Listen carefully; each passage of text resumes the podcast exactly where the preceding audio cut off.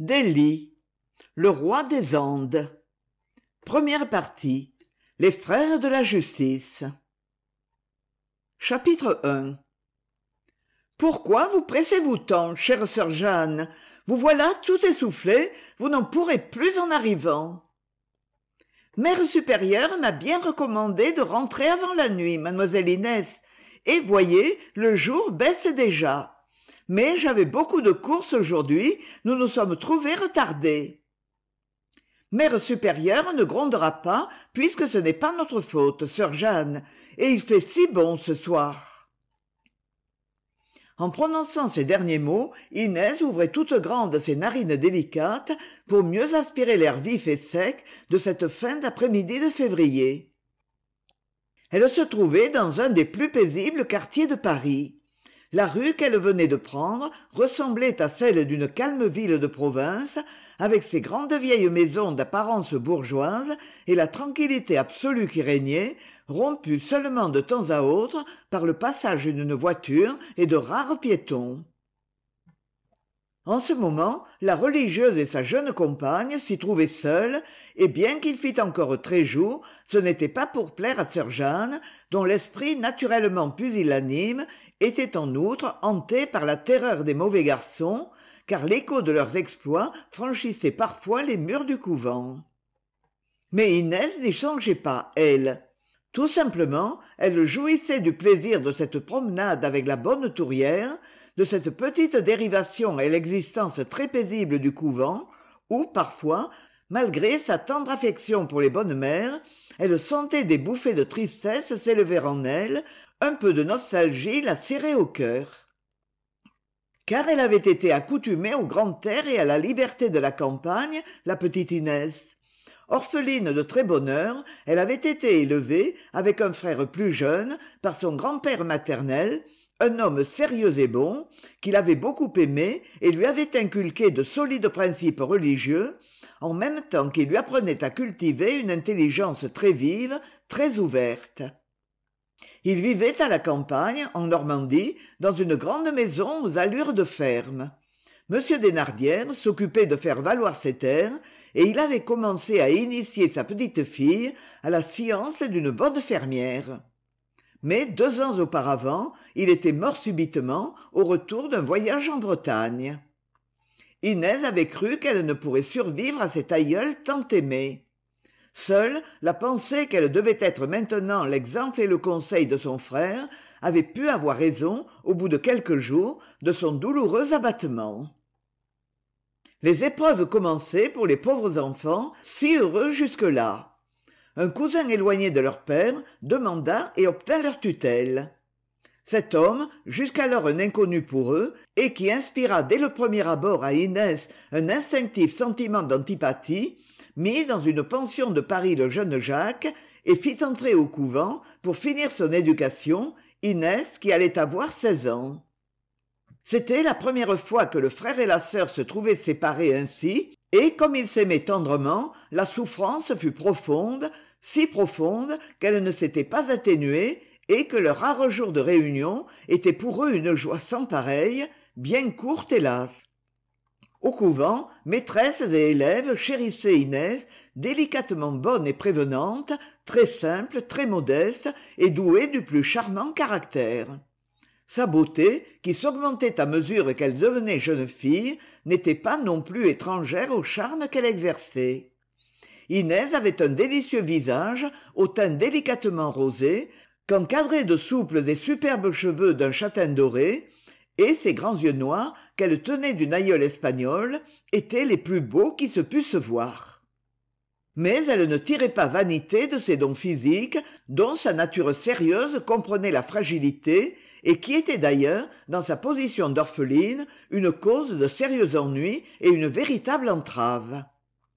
Ainsi sœur jeanne avait dû renoncer à l'emmener lorsque ses courses la conduisaient dans un quartier un peu animé parce qu'on se retournait sans cesse sur son passage ce qui les gênait fort l'une et l'autre. Aussi inès aimait-elle ce quartier et s'y serait-elle volontiers attardée si elle n'eût craint de mécontenter la bonne mère supérieure elles arrivaient au tournant de la rue. Sur la chaussée près du trottoir un petit garçon accroupi ramassait livres et cahiers échappés d'un vieux cartable. Et au même instant sans qu'il l'eût entendu sans doute débouchait de la rue transversale une automobile lancée à grande vitesse. Inès vit cela d'un coup d'œil en une seconde elle était sur l'enfant et le saisissait au moment précis où l'automobile tournant l'angle de la rue allait passer sur lui. Emportée par son mouvement elle chancela et tomba en arrière en tenant l'enfant pressé contre elle. L'automobile s'était arrêtée. La portière fut vivement ouverte. Un jeune homme enveloppé d'une superbe pelisse sauta à terre et s'élança vers inès près de qui arrivait aussi sœur jeanne toute tremblante vous n'avez été touchés ni l'un ni l'autre? interrogea l'étranger d'une voix anxieuse en se penchant vers la jeune fille et l'enfant mademoiselle inès oh ma chère enfant êtes-vous blessée? s'écriait à son tour sœur jeanne.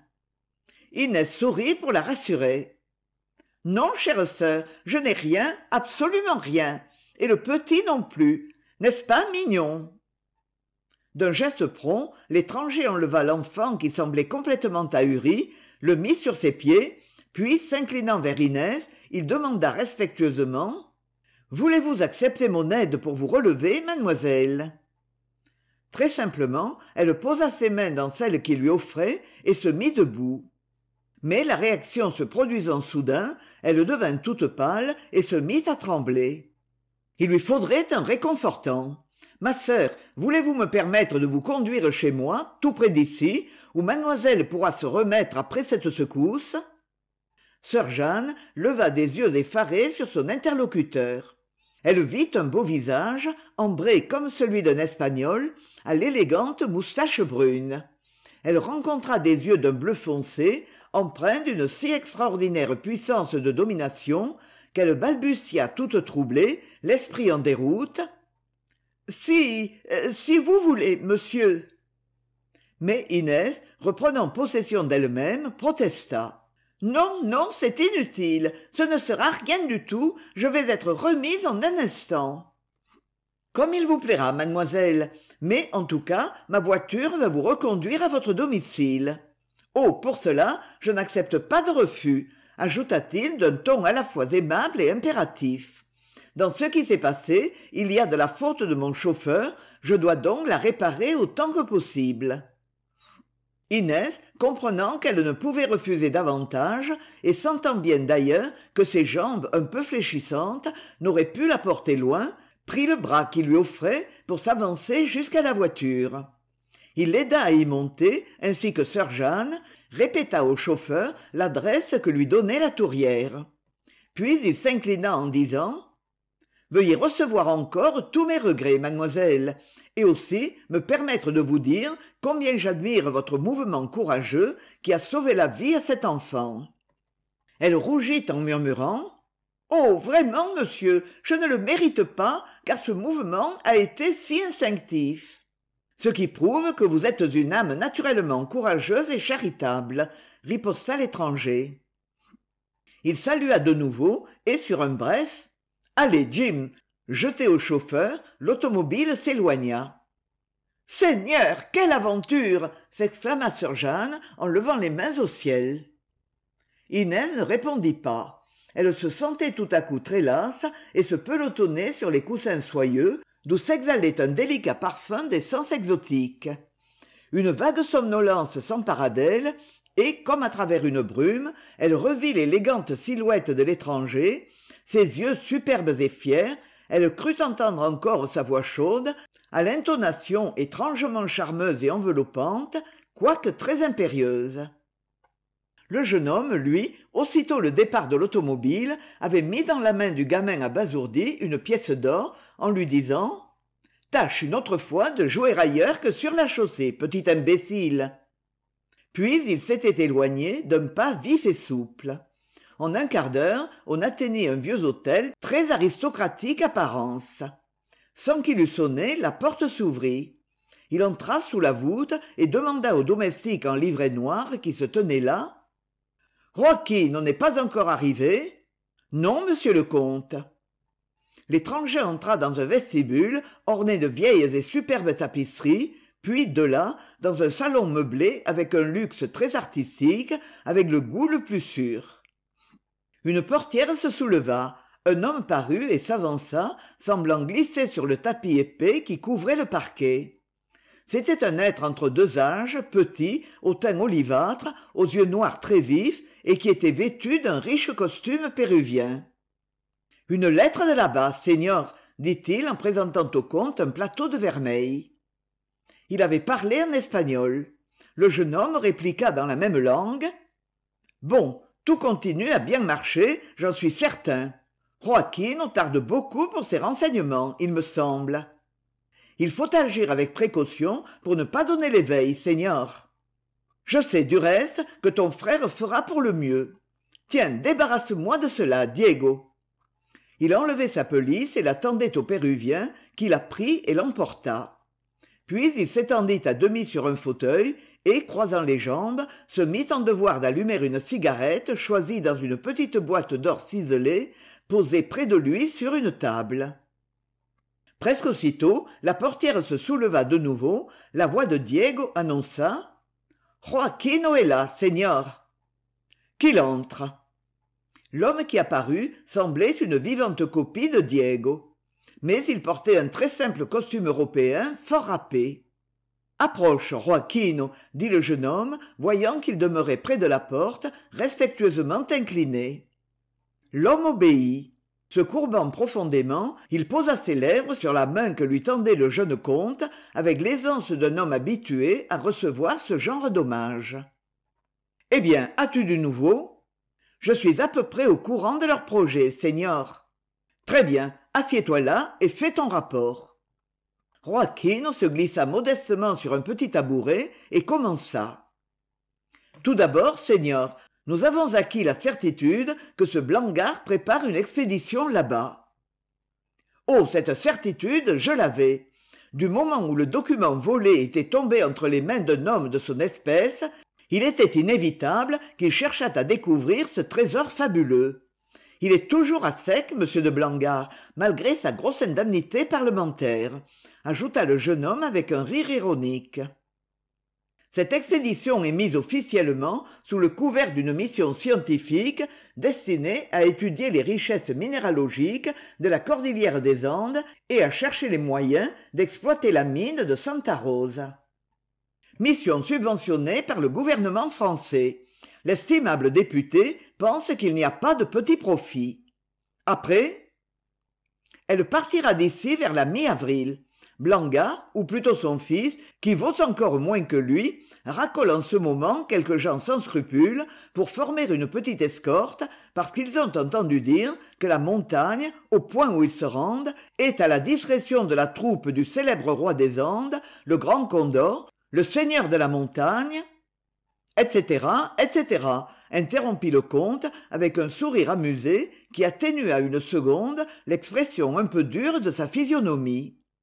Ah, ils auront une escorte, ces braves gens, une escorte de canailles digne d'eux. Ensuite Ensuite, seigneur, ils ont décidé d'y aller tous. Comment tous?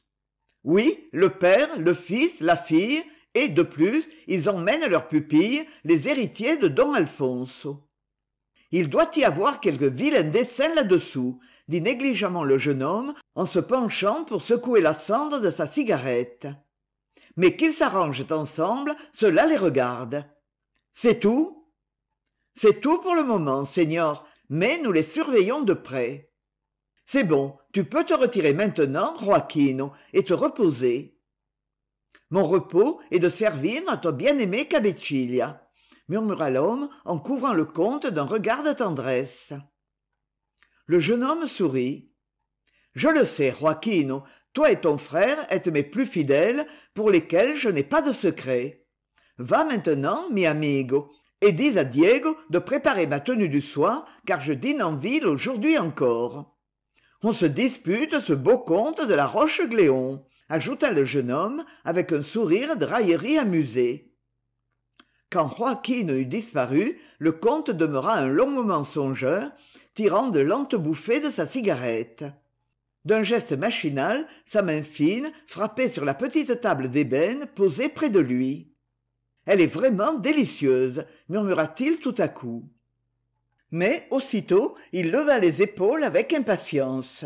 Sottise j'ai autre chose à faire que de rêver à des beaux yeux. La lutte va commencer. Tant mieux. L'existence devenait monotone mes bras ont besoin de s'amuser un peu. Voyons ce que me dit cet excellent. Et décachetant la lettre apportée tout à l'heure par joaquin il la parcourut rapidement des yeux. Bon rien de nouveau calme plat. La nouvelle que je leur apporterai va les combler de joie les braves garçons. Et pour moi ce sera un plaisir des dieux de donner une verte leçon à ce gros repu de Blangat qui se pare de l'étiquette de socialiste et qui si je lui laissais la permission d'arriver jusqu'au trésor se garderait bien le bon apôtre d'en donner leur part à ses frères les prolétaires